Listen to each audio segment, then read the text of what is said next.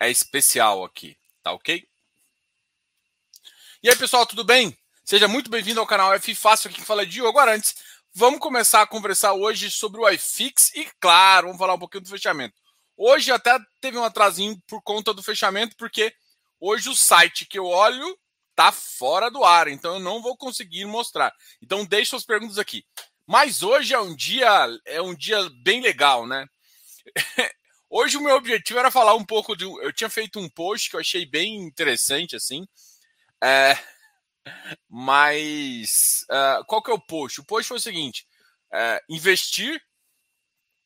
Vou até pegar o texto aqui correto. Investir não enriquece. Bem polêmico, porque na verdade o que, que eu quero dizer com isso? Aí, o que vai te tornar rico é você a capacidade que você tem. Então, assim, vamos supor que eu tenho uma. Eu, eu, conheço uma pessoa que tem uma capacidade de investir 10 mil, ou seja, sobra 10 mil, não interessa como. Não interessa qual que é o padrão dele. O padrão vai interessar depois uh, em relação à renda, né? Mas um cara que consegue juntar 10 e outro consegue juntar mil, que consegue juntar 10 vai juntar mais. Então, aumentar a capacidade de de renda é sempre muito mais importante. Existem duas formas. Ou você aumenta seus, sua receita, gerando renda extra, melhorando trabalho, empreendendo, o que que seja, ou você reduz gastos. Reduzir gasto, ele gera um teto, porque você tem que viver uma certa parte. Só que o que todo mundo tem que entender, ah, então, qual que é o seu incentivo, então, para criar um cliente, então? O incentivo é o contrário. Se você não investir, você vai perder dinheiro. Se você deixar seu dinheiro parado na sua conta, você está perdendo dinheiro. Você está perdendo para inflação. Então, assim, o fato de investir não vai te deixar rico, mas vai te deixar menos pobre, vamos dizer assim. Vai te deixar protegido o seu capital. E é essa proteção que é importante para fazer. Então, ele vai te dar. Pra você ter ideia, vamos supor que você, sei lá, ganha 200 mil ano e 100 mil você consegue juntar. Para você ter o valor desses 100 mil, teoricamente, 100 mil de gastos, você vai precisar de um, de um valor de 2 milhões. 2 milhões. Então, você concorda? Então você tem que crescer muito e vai depender muito dos seus gastos. E se você juntasse esses mesmos, 2 mil, é, esses mesmos 200 mil e 150 fosse, você ia precisar de mais dinheiro. Então, parte desse dinheiro é, vem desse montante e a outra parte é, você tem que também ajustar seu gasto. Porque se de repente você começar a gastar 400 mil, não vai adiantar nada só ganhar 100. Você sempre tem que aumentar esse bolo aqui. Então, é um conjunto dos dois e chega um ponto que você ganha tanto dinheiro que o valor dos, dos seus gastos começa a ficar irrelevante perto das outras coisas, tá? Mas o assunto que mais está chamando atenção, mais está chamando atenção aqui, não tem nada a ver. Hoje eu abri aqui para ver o que, que as maiores altas. Não há informações. as maiores altas são não há informações. O BID hoje caiu 11%. A lojas americanas caiu 10%. O dólar subiu 2,01%. O Ibovespa subiu 107%. Tudo isso por conta do nosso queridíssimo teto de gastos e das desconversas dos nossos, uh, dos nossos comandantes da economia e do executivo. Essas, essas desconversas são muito engraçadas, cara. Ai, ai, então que a gente tem que rir para não chorar, tá? E aí, o dia já estava péssimo, o dia já estava péssimo. E no final do dia, para melhorar o humor do negativo do mercado, o, o secretário do Ministério e uh, o, o secretário também da, do Tesouro pediram demissão. Ou seja, a equipe econômica começa a tomar mais baixas, né? Porque não sei se lembra, um dos secretários que era para são dois secretários. Esse é o quarto secretário que já sai. Já saiu um que era para fazer as, as. Caramba, esqueci. As privatizações, né? O Salim, o Salim tinha saído, o Salim era um, era um nome forte do governo. E a, aí começa a, a, criticar a efetividade. Então, assim, não vamos respeitar o teto. A gente, a gente voltou com governos populistas, né? esse populismo liberal realmente é uma. Desculpa, eu, eu tento não falar de política. Eu sei que muita gente, vocês, é meio cega em relação a isso, mas o problema, gente, é que não existe populismo liberal. Não existe. E, e o problema é, não é a direita ou a esquerda. Populismo é o defeito.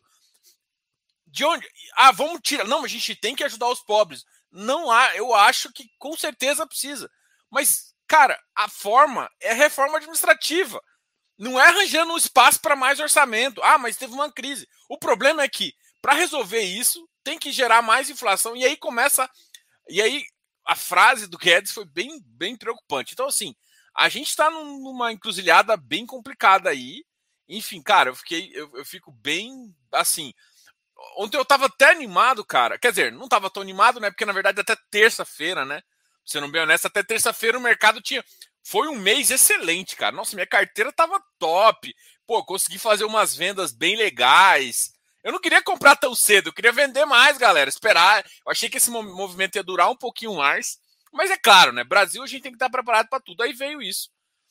É, o, o, o, banco que eu, que eu faço, eu deixo. Normalmente eu uso no, no Invest aqui para mostrar para vocês. Todo mundo sabe, todo mundo vê aqui. É, só que não sei se está muita gente entrando lá, se está algum problema, mas eu não estou conseguindo acessar zero dele aqui. Hoje ele não não acessa nem cavacatuça. Por isso que eu até enrolei aqui para tentar acessar, mas eu falei, velho, tô tentando mais um pouquinho quando a gente conversa. Mas o trem tá cabuloso aqui.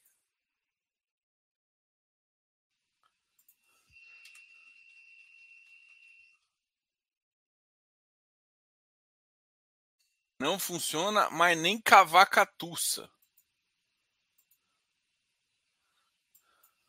Não vai, eu não consigo acessar. Bom, enquanto isso eu vou responder um pouco vocês. E assim, só para deixar bem claro, muita gente, muita gente fala para mim, é, às vezes eu, eu, trago isso, mas assim, eu tenho um, um, amigo que ele é muito otimista, assim, né? Ele fica zoando o pessoal dos pessimildos. Todo mundo que está no canal sabe quem eu estou falando. E na verdade, gente, eu, apesar das vezes eu colocar algum, algumas coisas assim na carteira, eu sou otimista pra caramba, tá? É, intrinsecamente, na minha filosofia, ou você é otimista ou você não investe. O que, que é o um investimento? O investimento é você colocar o dinheiro no mercado e acreditar que ele vai voltar para você com juros e, e, que isso seja suficiente para uh, ah, remunerar você. Porque senão não faz sentido. Porque se a economia não crescer, não adianta você, não adianta você acreditar. Mesmo que você empreste dinheiro para o governo, você vai emprestar dinheiro para o governo que não vai te pagar, porque eu vou ter que pagar emitindo nota e dar hiperinflação. Então, não adianta. O otimismo ele tem que estar inerente ao que está acontecendo.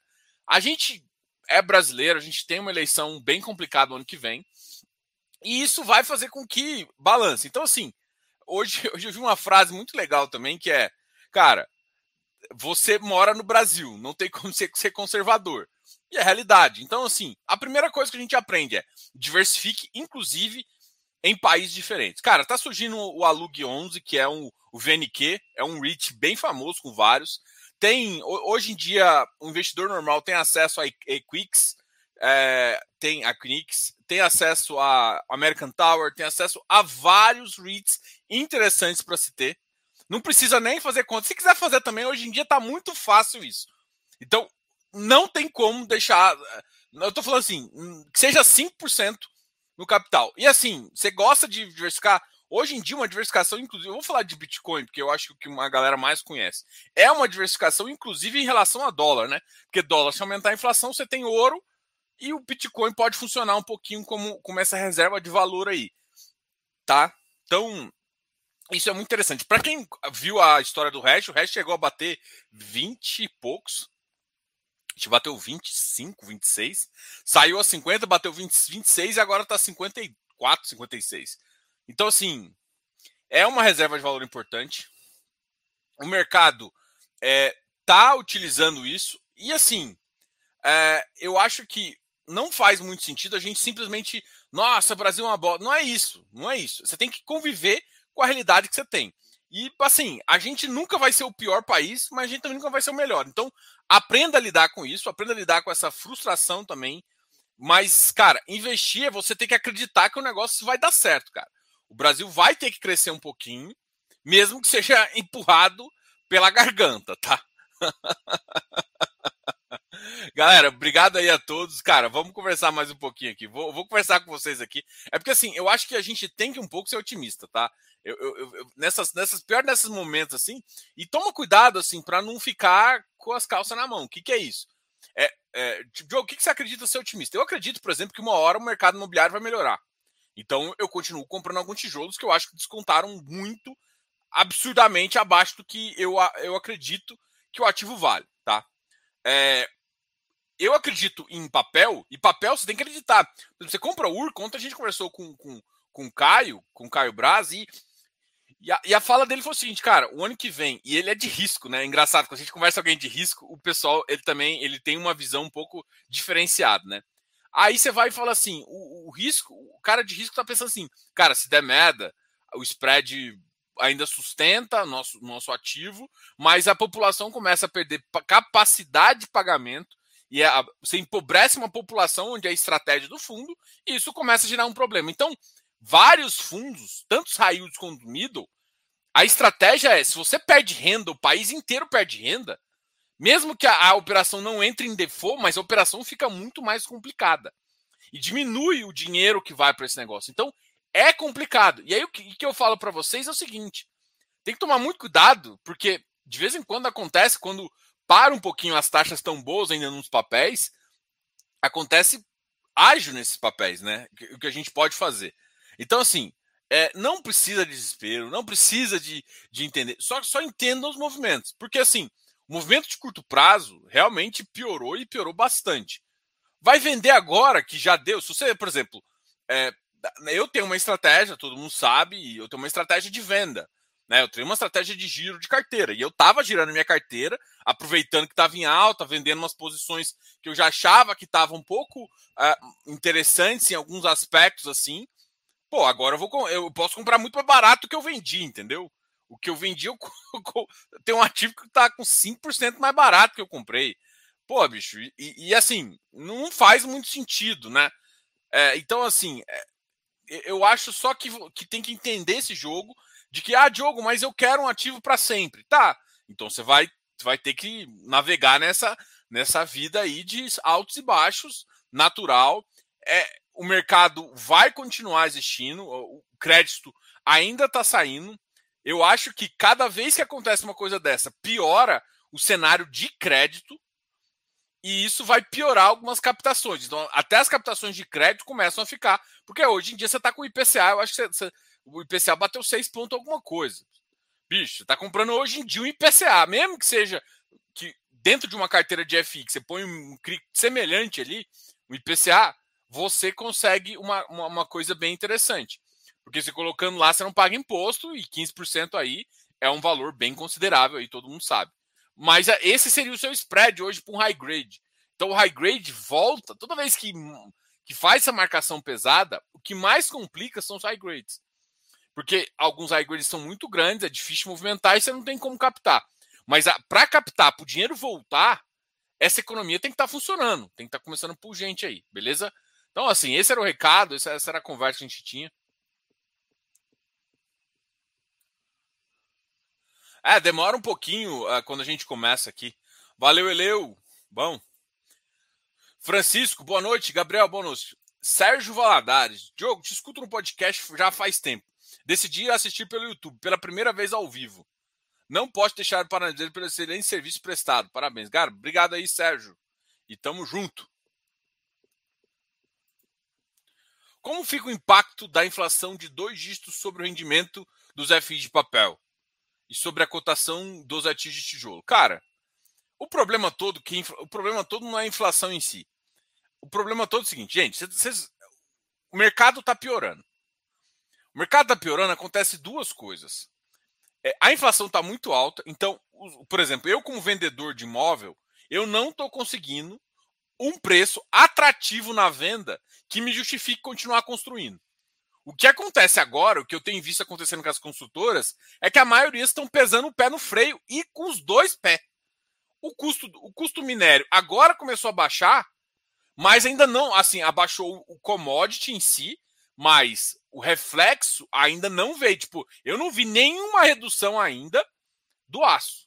Mesmo que o aço na China já tenha perdido o preço e perdido muito. Então, assim, pelo menos na, nas referências que eu conheço, eu ainda não vi isso acontecendo o custo tá, de manutenção está caro. Então, como é que chega a inflação para o pessoal? Quando você começa a voltar a construir que compensa esse custo, mais a mão de obra, que também fica mais cara, a inflação gera pagar mais salário. Tem auxílio e tudo mais. A economia depois dá uma voltada também, mas é isso que acontece. Então, assim, os tijolos, é, cara, você começa a ver problemas e nuvens no ano que vem, você começa a adiar uma, um retorno do ciclo imobiliário positivo lá para frente. E ontem o, o, o, Caio foi muito cirúrgico em falar: olha, 2020 foi o seguinte: primeiro semestre, medo. Segundo semestre, animação exagerada. Terceiro semestre, realidade. Terceiro semestre, agora vamos lá. Terceiro semestre já foi esse ano, né? O primeiro semestre de 2021, realidade. E a realidade chegou marcando. E aí, beleza. A realidade é difícil, mas o país conseguiria passar. Aí agora entra um terceiro fator. Um quarto fator nesse quarto semestre. Segundo semestre esse ano. Entra o fator político. Ah, que gracinha. Porque é claro que a gente tem governos populistas. E é, e os nossos amiguinhos populistas querem fazer tudo e não querem tirar nada. Assim, gente, vou, a culpa é do, do, do, do, Bolsa Família? Não, a culpa não é do Bolsa Família. A culpa é do, é, é do teto. Não, a culpa não é do teto. É assim, imagina, você é um cara que ganha 10, 10 mil e gasta 15. Você vai falar que a culpa é do seu salário? Você tá errado, você tá gastando 15. Aí você fala assim, não, eu tenho que agora fazer uma caridade e gastar mil reais. Não, não que a, caridade é importante pra caramba. Eu tô, eu tô, eu tô só citando um exemplo para trazer. Cara, beleza. O que você tem que fazer primeiro? Pega seus 15 de dívida que você tá pegando, que você tá, basicamente está tendo que empurrar, porque você tá pegando dinheiro emprestado, óbvio. Você tá, você tá pegando isso. O que você tem que fazer então? Cara, você tem que reduzir seus gastos. Você gasta 70, 30. Ah, mas o, o problema é educação. Não, o problema é gastos salários públicos. É reforma administrativa de verdade, não essas babaquices que acontecem aí, que só prejudica, tipo, os caras piores, assim, tipo, prejudica. é uma reforma que, tipo, é, engana a trouxa. Então, assim, ninguém faz reforma. Ninguém reduz o. Tipo assim, a gente. Os caras têm a faca e o queijo na mão, né? Então, assim, de novo, aí isso é Congresso, Executivo, isso é o Judiciário talvez seja o cancro do Brasil, assim. Sendo bem honesto, assim, eu sei que pode ser que tem muita gente aqui, mas o Judiciário, para mim, é o cancro do Brasil. Deu me livre aquele negócio lá. Só gasta o negócio, só gasta, só gasta. Os gastos, salários. Assim, cara, não tem como. Então, assim, infelizmente é isso. Então, quando você começa a viver uma vida e todo mundo olha, o que, acontece quando você, você vai, você pega dinheiro, né? Você ganha 10 mil, pô, legal, eu tenho uma, linha de crédito 100 mil. Aí você já pegou 60. Aí o cara olha lá fala assim: não, beleza, esse cara vai pagar a dívida, vai, vai começar a reduzir os gastos. Aí o cara olha daqui a três meses, você tá gastando 18 e tá ganhando 10. Puxa, esse cara não tá conseguindo. Como é que ele paga a dívida? Óbvio que ele paga a dívida, mas ele tá vivendo a custa do empréstimo. Aí ele vai chegar pro outro banco, o outro banco vai falar assim: eu não pago, não. Aí o que, que acontece com o outro banco? Fala, não, beleza, eu te empresto, mas não com uma taxa de 1%, eu te empresto com uma taxa de 3%. O que, que, que, que tá acontecendo com isso? É, é isso que está acontecendo. A Selic está aumentando para ter, para ver se tem gente que quer emprestar dinheiro para o governo. É isso que a Selic é. A Selic é você falar assim, cara, toma aqui o dinheiro que eu. Agora, você só dá o dinheiro para alguém na esperança de que aquela pessoa consegue pagar. E se ela, se você achar que não vai, só que assim, o problema é o, o fato contrário é que ele começa a voltar a tirar dinheiro da economia. E aí gera problemas e gera impacto, né? Porque aí todo mundo começa assim, mas será que eu vou comprar uma casa agora? Mas será que eu vou comprar um carro agora? Tá caro. E, e o, entendeu? o problema todo é que esse medo gera problema na economia. Então, assim, você quer resolver um problema e cria 10. Bom, a gente tá aqui, tá conversando, então assim, inflação de dois dígitos, uh, como o impacto da inflação de dois dígitos sobre os rendimentos do FI de papel. Cara, o rendimento em si do FI de papel cresce, porque a inflação está subindo, ele cresce. Então, normalmente, quando cresce, às vezes você tem um ágio ou não. Tem que tomar muito cuidado com alguns FIs de papel, ele tá te entregando tudo. Ele não tá te entregando tudo porque tá tentando fazer missão. Isso tá acontecendo com vários papéis, então fique de olho nisso. A cotação de tijolo, cara, esquece.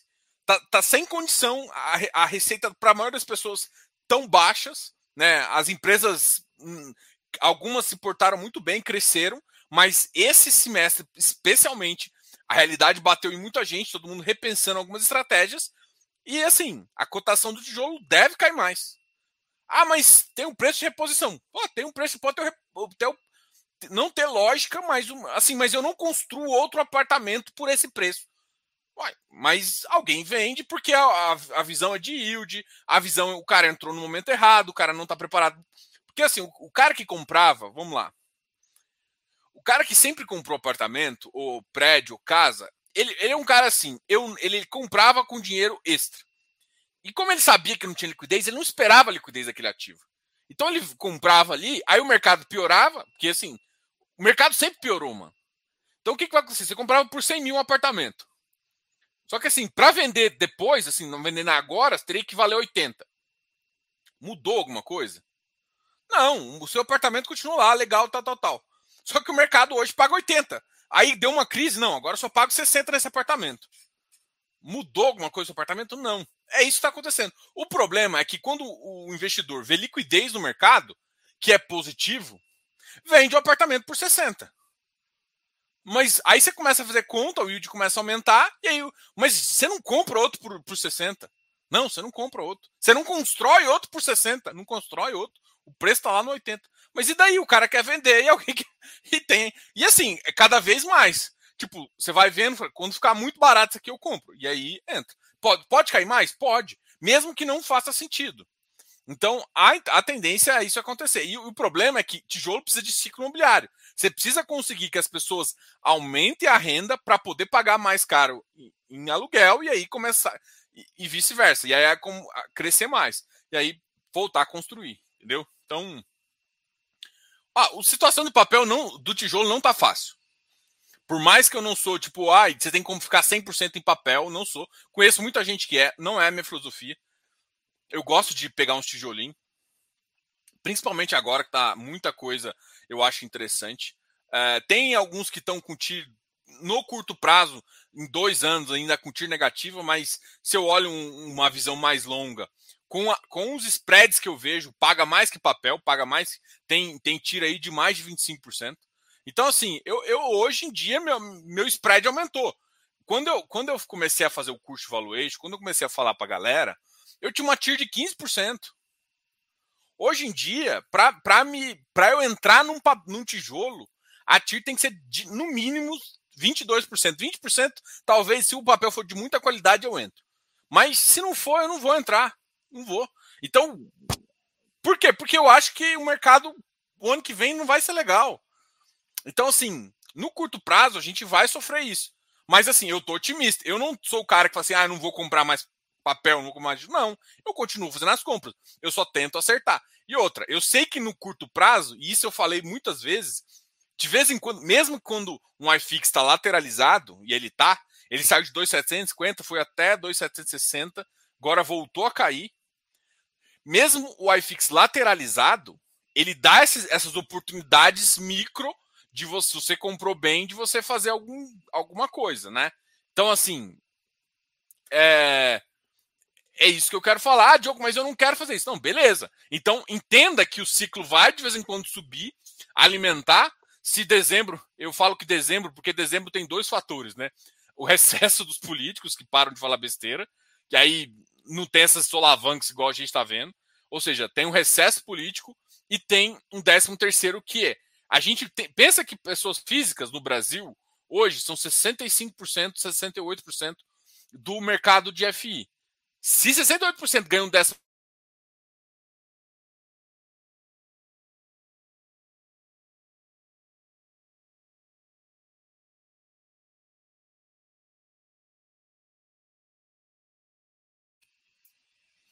Então, é o dobro que ele já ganhava, tá? Sendo o dobro, é, acontece isso, tá? Vamos continuar aqui.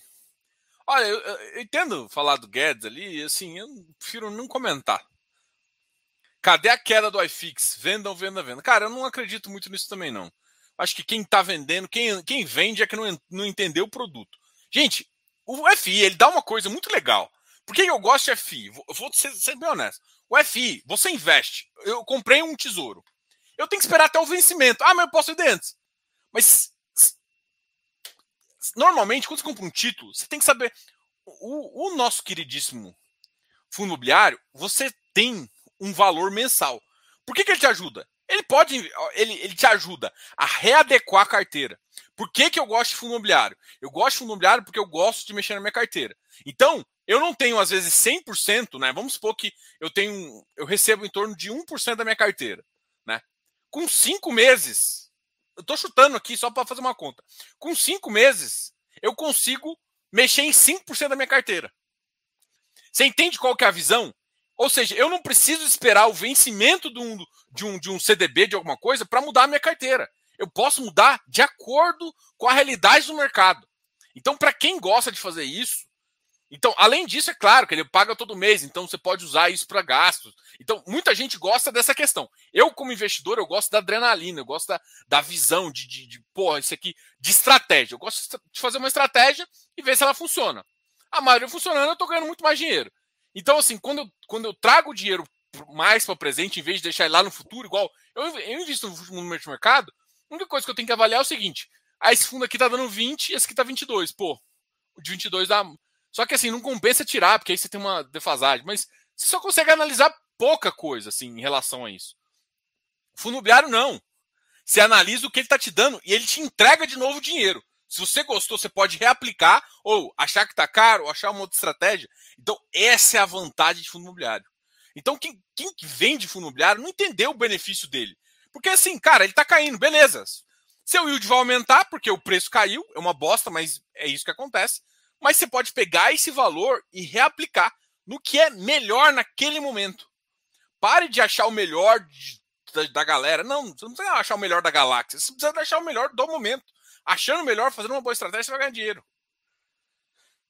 Essa é a sacada, cara. Por isso que eu, eu gosto de fundo imobiliário, porque não só fundo imobiliário, né? Eu gosto de fundo imobiliário, eu gosto de FII infra, vou entrar no Fiagro ainda, eu tô estudando os cases, mas com certeza. E eu falei para vocês que eu vou entrar no secundário.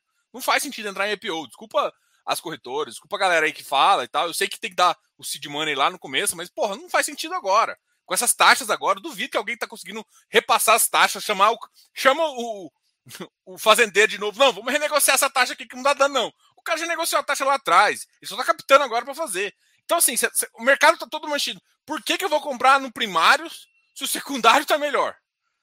É foda falar, mas é isso que é a realidade. Então, assim, eu gosto dos produtos que me dão uma renda antes. Agora, vamos supor que você é um cara que não quer mexer na carteira. Então, assim, você tem outros produtos que façam às vezes mais sentido, porque você não tem a antecipação do capital para fazer. Eu só gosto de FI, pelo menos, ah, ah, vamos supor uma pessoa, um fundos estruturados, né? Fundos fechados estruturados. Cara, eu teria pelo menos 30% da minha carteira em FIPE, FI, FI de papel, FI infra, uh, FI agro. Uh, basicamente isso, tá? Eu, eu, teria mais ou menos a minha carteira nisso, porque me dá uma antecipação. 30% me dá alguma, alguma maleabilidade. Então, se eu achar que melhor tá ação, se eu achar que melhor tá renda fixa, eu tenho poder de comprar, recomprar algumas coisas e depois, por exemplo, o IPCA ficou estressado. Pega uma grana, botou no IPCA. O IPCA melhorou. Cara, você já pode fazer um trade com o IPCA, pegar o dinheiro do trade, que é um trade óbvio, no ponto de vista assim, a carteira melhorou. Você vende, ganha lucro e volta para o FI. É claro, vai estar um caro, mas aí depois você decide como você vai fazer depois a realocação. Entra numa missão, faz alguma coisa.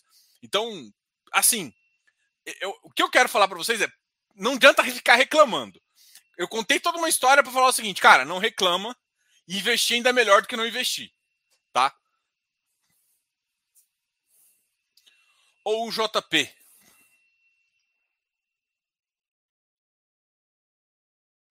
O JP hoje subiu 1,64, mas eu acho que ele estava bem abaixo do valor patrimonial. Vamos ver alguns aqui. HGPO. Eu não estou conseguindo acessar aqui. A HGPO bateu, olha, bateu 220. Aí. 222 bateu. HGPO, HGLG 67. Olha, o HGLG continua meio firme, hein? A KNRI Henrique caiu para 141. É... KNSC. Anip.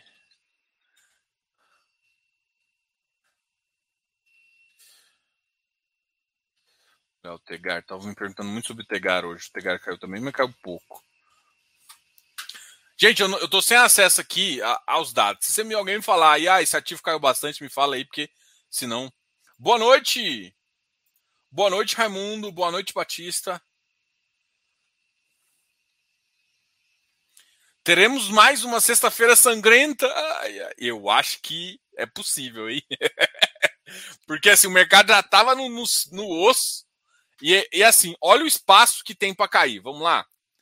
Eu vou, vou, vou, ver se eu acho que eu tenho um. Isso aqui eu postei, isso aqui eu vou até enviar para mim mesmo. Peraí. Que aí fica mais fácil a gente trocar uma ideia.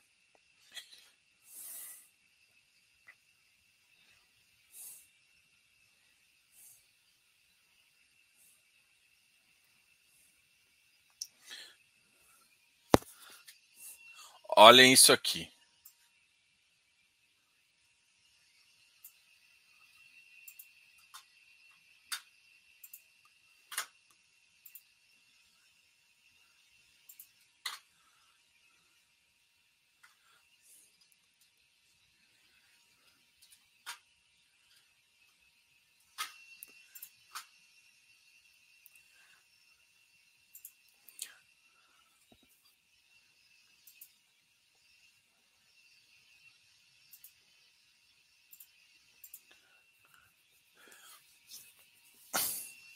Esse aqui é o iFix, né? Hoje eu tirei à tarde. Aqui foi a recuperação que eu comentei, né? Esse aqui é, um, é o mês, então assim, aqui ó, em, em, outubro, no começo do mês, ó, começou já a melhorar, tava aqui, ó, já começou, foi essa alta que eu tava comentando, né? Essa alta foi importante. E aí depois do, do negócio do teto começou a cair, o mercado todo caindo aqui e fazendo ajuste. Se a gente for pensar no que o, que o mercado tem feito, é, esse 2,700, 2,667, ele já respeitou umas três vezes. Ah, Diogo, não sei o que. Eu sei que análise gráfica ninguém conhece muito, mas eu entendo que, tipo assim, quando tá em 2,700, a maioria dos ativos começa a ficar atrativo. Então, o que eu quero falar com vocês? Não que é para alguém analisar isso, mas para quem olha o mercado, você olha assim, cara, olha só, acaba que nesse contexto aqui começa a entrar mais comprador. É claro que para o cenário que a gente enxerga, pode ser que não. Então, o gap de, de descida a gente tá no 2,730 mais ou menos. Até o 2,700 é queda, mano. A gente tem uma queda aí de uns 3%, 4% aí. Então, assim, a gente tem espaço para cair bastante. Eu não acho que vai dar essa, essa, essa, esse tombo todo. Deixa eu até tirar aqui o seu comentário um pouco, Roberto. Rogério. Não vai dar esse, esse, esse comentário, essa, essa, essa lapada toda aqui, mas eu acho que amanhã vai, vai ter uma quedinha também, ou senão o mercado vai voltar nessa tendência e chegar aqui é, ó, 2,710, 214, ou podendo chegar até no 2,700 ali, que é uma, uma referência bastante interessante aí para o mercado. Só para só para mostrar para vocês como que a gente, como que eu enxergo, né? O mercado então tá, é, tá, tá influenciado, entendeu? Diogo, a primeira das reformas deveria ser a política. É, com certeza. Como isso nunca ocorrerá, ou não ocorrerá tão cedo, seremos eternamente um país em desenvolvimento. É, fato. Não tem como conquistar. Mas isso não significa que a gente não pode investir, né? A gente tem que investir porque é melhor estar em desenvolvimento do que subdesenvolvido, né? Então vamos continuar tentando se desenvolver, né? É o que a gente consegue fazer. Boa noite, Jogão. Os fundos high grades são boas estratégias para a turbulência atual, pensando em longo prazo? Raimundo, existe uma coisa, vamos pensar um fundo aí. Cara, o IPCA começa a ficar tão estressado que mesmo com os 15% pode começar a valer mais a pena você comprar um tesouro ou um ativo que está ali pagando do que não. Então tem que tomar muito cuidado que o spread dos high, dos, dos high grades são baixos. Então você pode ter alguns ativos para compensar esse spread. Vamos pensar assim, né? É, é como se assim o spread é, pegou, você tem uma marcação para baixo. Então é como se o preço caísse um pouquinho. Todos vão refletir dessa forma? Não necessariamente mas é uma situação que onde a gente teria que, que validar, entendeu? Então, isso é um ponto que vocês têm que analisar, tá? Então, nessa turbulência, tem que tomar cuidado com o high grade, que o spread dele é menor. Então, se o spread dele é menor, é muito mais fácil de, do, do IPCA começar a competir com ele. Vamos supor que alguns fundos têm spread de base 100. Cara, 100 deu hoje. Se amanhã der mais 50, já ultrapassou. Então, o CRI ali. Então, como é que, como é que funciona então? O mercado tem que adaptar o preço e o preço é cair. Tá? Então, os high grades no começo sofrem mais, são mais seguros, mas o, a questão é sempre risco-retorno. O risco dele é baixo para os high grades, para os high yields, com certeza. Mas aí começa que a taxa, a taxa do tesouro, que é a taxa nominal, começa a não fazer, começa a subir tanto que você começa a chegar próximo dessa taxa aqui. O seu spread fica tão baixo que começa a não ser mais interessante comprar aquele preço. Ou às vezes é, é mais interessante você vender naquele preço e comprar um título de PCA. E assim, é o que a galera faz, né? Eu confesso que se o cara dá uma bobeira no high grade lá em cima, eu vendo na cabeça dele e vou atrás de um IPCA que paga mais. Até porque o IPCA é mais fácil de vender. Num preço. Uh, o mercado melhorando, ele, ele já assume muito melhor. Então, assim, são boas estratégias para curto prazo, é, mas também tem que tomar um cuidado com que o preço pode ainda cair um pouco. Tá? Em termos de risco, é melhor. Os fundos grandes tem que tomar cuidado, porque o que, que acontece? Imagina, você tem um canhãozão, assim, você tem um. O pessoal até fala que é um, um transatlântico. Eu vi uma, uma, uma frase, acho que do gestor do Mogno hoje, ele falando basicamente, a gente é um transatlântico, né? Os fundos. Então, para mudar indexador, a mesma coisa. Mas pensa não só mudar indexador, mudar taxa. Então, você tem um transatlântico, tem um bilhão ali. Cara, você não vai. E você amortiza 100 milhões. Cara, imagina, aí a taxa cresce muito rápido. O problema não é. O problema é que esses transatlânticos aí são acostumados com maré. Então, assim, ele vai ajustando de acordo com a economia. Agora, quando vem a turbulência e o trem sobe rápido demais, não tem como ele adaptar. Ele, ele não tem essa mobilidade, então as taxas não vão subir tanto. Então você engole, você simplesmente vai engolir. É isso que eu tô querendo falar. Então tem uma, toma muito cuidado com os high grades que pode acontecer esse, esse fator, porque as taxas, tipo, ele não consegue mexer nas taxas tão altas, as taxas estão disparando, né? Cara, não dá para se vocês olharem a taxa do começo do ano versus a que está hoje, é tipo absurdamente então, assim, os, os caras de, de, de, de, tesouro tomaram muito na cabeça, mas muito. Assim. Entendeu? Você é analista ou torcedor ou comentarista? Eu sou os três. Eu sou torcedor, eu sou comentarista e eu sou consultor. Não sou analista, tá? Mas eu sou consultor. Eu sou os três. Eu sou torcedor porque, assim, cara, eu te falo para eu emprestar o dinheiro na economia, eu tenho que achar que a economia vai melhorar. Comentarista, eu comento igual você sabe, né? A gente comenta o que está acontecendo. E, e, com certeza eu faço uma análise de fundos imobiliários. Não sendo analista, tá? Como consultor, tá? Até para poder ajudar os clientes a investir muito melhor. Diante do cenário atual de FIs, os FIs alavancados ficam necessariamente mais arriscados? É, sim. Sim, é uma resposta genérica, mas claro que caso a caso você, a estrutura da dívida de cada um, por exemplo, aí que você tem que analisar. Não adianta, você tem que analisar o segmento. Tem segmentos que sofrem mais. Varejo sofre mais, né? Varejo sofre pra caramba? Mas assim, tem que tomar cuidado. Varejo sofre mais. O varejo essencial, que é os supermercados, a margem pode ficar um pouquinho mais curta, isso, mas normalmente em época de crise, por conta das inflações altas, é onde essa galera mais ganha dinheiro. Tá? Então depende do caso. Agora tem indústria que fica melhor, tem indústria que consegue repassar o preço mais rápido para o consumidor. Então tudo vai depender do tipo de indústria, porque aí pensa que tipo assim, os fundos alavancados normalmente você faz isso com estrutura atípica. E uma, uma, uma visão atípica, normalmente você tem que analisar o crédito da, da, da, da, da visão.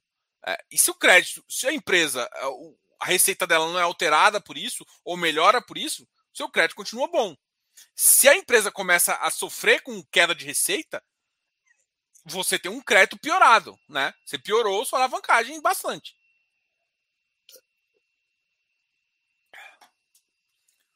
Então, assim, depende, mas no geral, em crises, a alavancagem piora. E aí, Regis, tudo bem? Boa noite.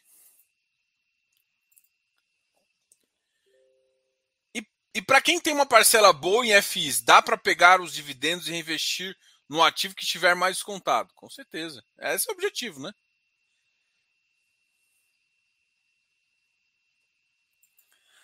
Ah, imagino que ano que vem eleições deve rolar até circuit breaker. Cara, olha, já em várias eleições, a única que eu vi um circuit breaker foi a questão, por exemplo, do, do Joesley Day, né? O Joesley Day realmente teve uma, uma, uma queda forte. Normalmente, política faz, tem uma influência muito grande, né, do cenário que o mercado enxerga, mas circuit breaker normalmente é uma coisa mais pesada. Mas também eu não, eu não me eh, nem quero tentar, né? Você meteorologista de circuit breaker é a pior coisa do mundo. É pior que chutar dólar. Deus me livre. Quer não. Não, eu entendi. Eu entendi que era em relação ao Ibov, mas eu ainda acho que é, de, é difícil prever, prever, isso. Porque, assim, vol não significa circuit breakers. Vol é bom, assim, no sentido. Vol vai dar o ano que vem, com certeza. Agora, circuit breaker significa queda forte mesmo, de mais de 15%. Que, cara, uma queda de. Por exemplo, já vi notícias em época de eleição cair 5%, cair 4%, mas cair 15%, só tipo Wesley Day e, é, o que aconteceu agora em 2020, pandemia, que aí todo mundo puf, não sabe o que vai acontecer com a receita das empresas, nego, vou, vou ficar líquido, entendeu?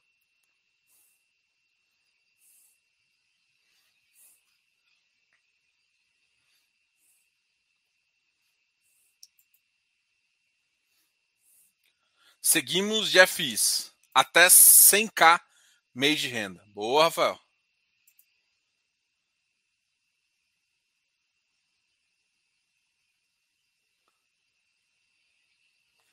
É, a, a, visão minha é a mesma do Eleu. Eu acho que balançar 5, 6% vai, vai balançar. Vai, mas da circuit breaker é 15%, negão. É, é tensa ali. Diogo, para uma carteira previdenciária, tijolo 50%, papel 35%, 15% para uh, investir diretamente 15% em FOF. Cara, Marcelo, eu acho que pode ser sim, só que tipo assim, cara, eu vou assim, eu não quero, eu não faço consultorias de, dessa forma porque acaba ficando errado. Mas eu vou te falar o que eu tenho feito, porque eu, eu gosto de conversar com a pessoa para saber se ela topa o risco. É, com a maioria dos clientes, eu tenho aumentado a posição de papel. E, cara, FOF não faz sentido nesse momento.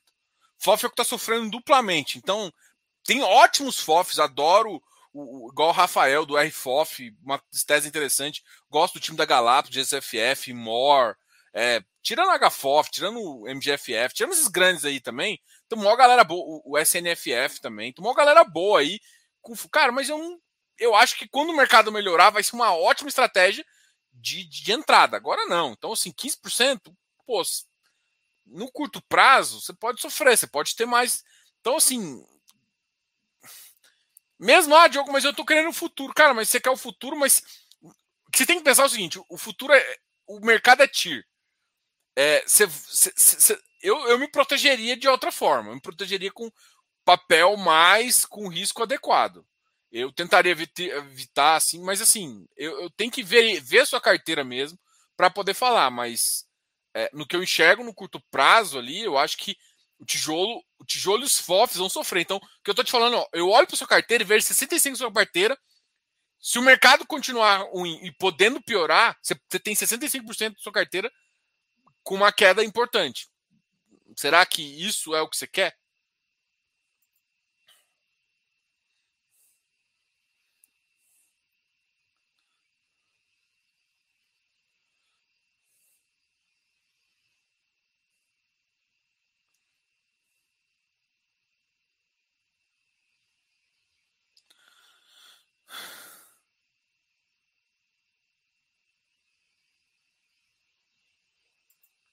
Bom, comenta sobre o CPTI e como ele vai reagir.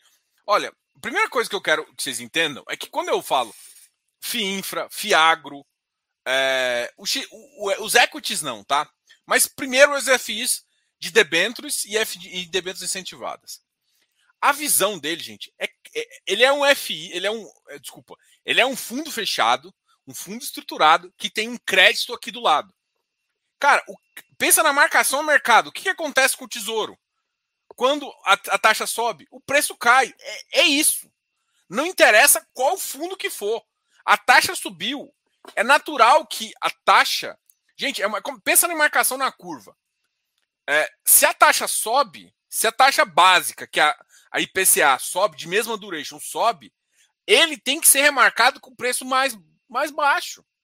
Não é tipo, ah, agora, você pode estar satisfeito com IPCA mais 8, mas ele pode, de repente, o mercado subir mais e o mercado, pelo spread que estão que carregando, pagar um IPCA mais 9. Tem que tomar cuidado que a sensibilidade não é a mesma, tá? De preço, duration e spread.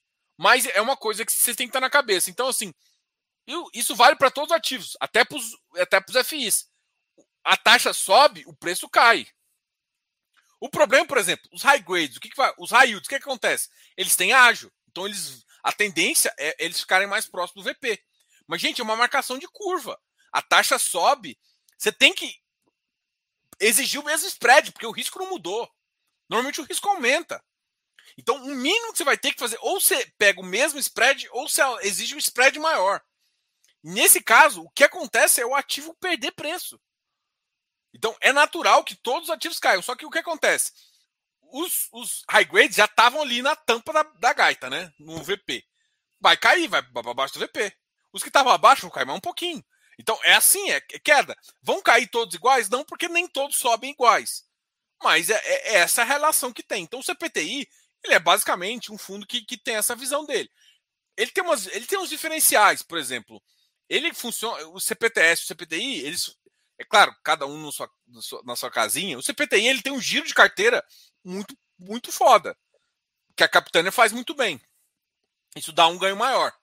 Então, apesar do spread da carteira ser um, esse giro da carteira dá um ganho elevado. Então, assim, mas é natural que, com a confusão política, aumentar. Se as taxas forem cada vez aumentando, a tendência, infelizmente, é o preço cair, mesmo dos ativos bons.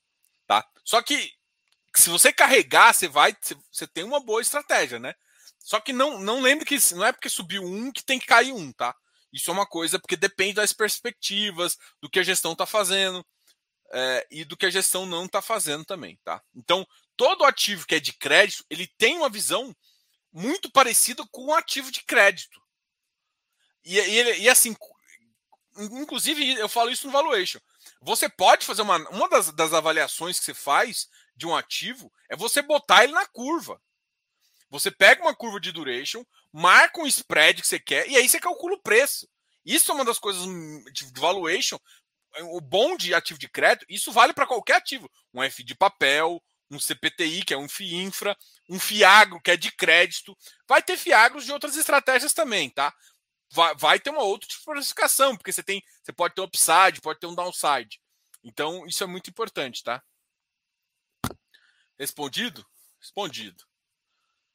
Uh, tá, tá, tá, tá. Obrigado, valeu, valeu, Galvão.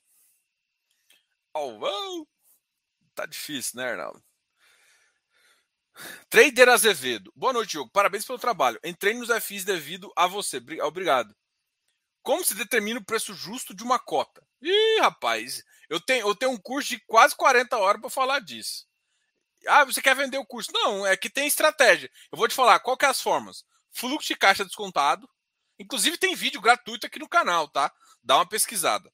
Ó, fluxo, fluxo de caixa descontado. Você tem métodos comparativos, método evolutivo. Você tem avaliação por múltiplos. Você tem marcação na curva. Tudo isso aqui é uma forma de avaliar, tá? Tudo isso é forma de avaliar. Ah, se você quiser participar, o, o, curso Valuation a gente lança, eu acho que eu lanço duas vezes no ano só. Eu não vou lançar mais esse ano, porque eu tenho que terminar a turma, né? Então eu lanço duas vezes no ano esse curso. E tem uma lista de espera aqui embaixo. Então, se você curtiu, quer aprender um pouquinho, clica lá, acessa a lista que, que quando a gente fizer o próximo lançamento, você pode entrar aí, tá? Eu acho que assim, para eu dar o conhecimento mesmo, a gente faz essas turmas. Inclusive, para quem está na turma, né? essa segunda turma. Quem está na primeira também, a gente vai ter a live na segunda-feira, tá? Na segunda-feira a gente vai ter a segunda live de dúvidas e eu já devo, eu já devo combinar, já devo terminar aí o primeiro gestor que vai vir exclusivamente para falar com vocês, né? Conforme prometido ali que a gente ia falar que tinha lives exclusivas com gestores, tá? Então, assim, preço justo depende. E depende do, tipo de fundo, tem várias coisas. Tem preço de reposição que você tem que calcular é, o custo do, do, ativo e tudo mais. Boa noite, Diogo. Alienação de cotas de FDIC é livre de imposto? Não. Não.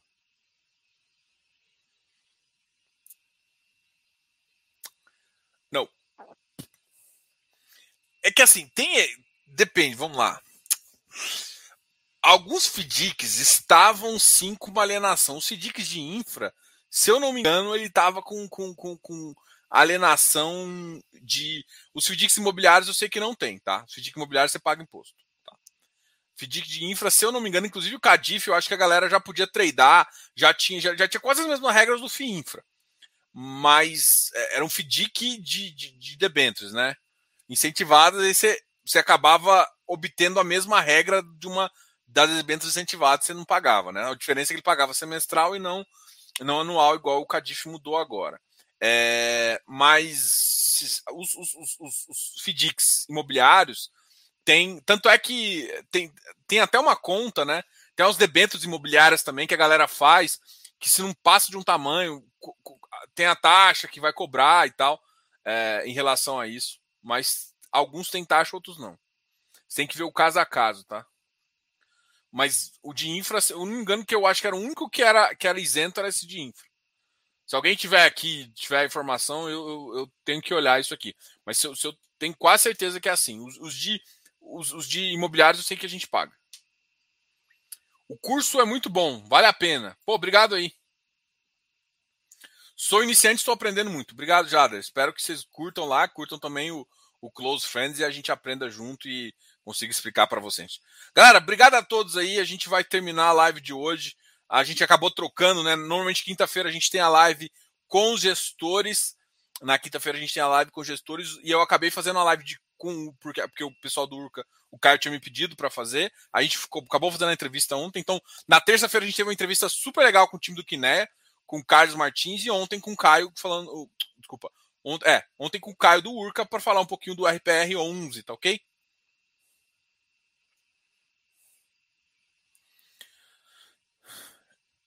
Ó, o X-Speed, ele tem uma. Ele, ele, eu acho que ele tem algumas coisas. Por exemplo, o X-Speed ele não faz tanto giro. Ele tem uma operação que carrega um pouquinho mais. E ele vai ter um, um drop-down de, de, de taxa quando alguns ativos entrarem em operação.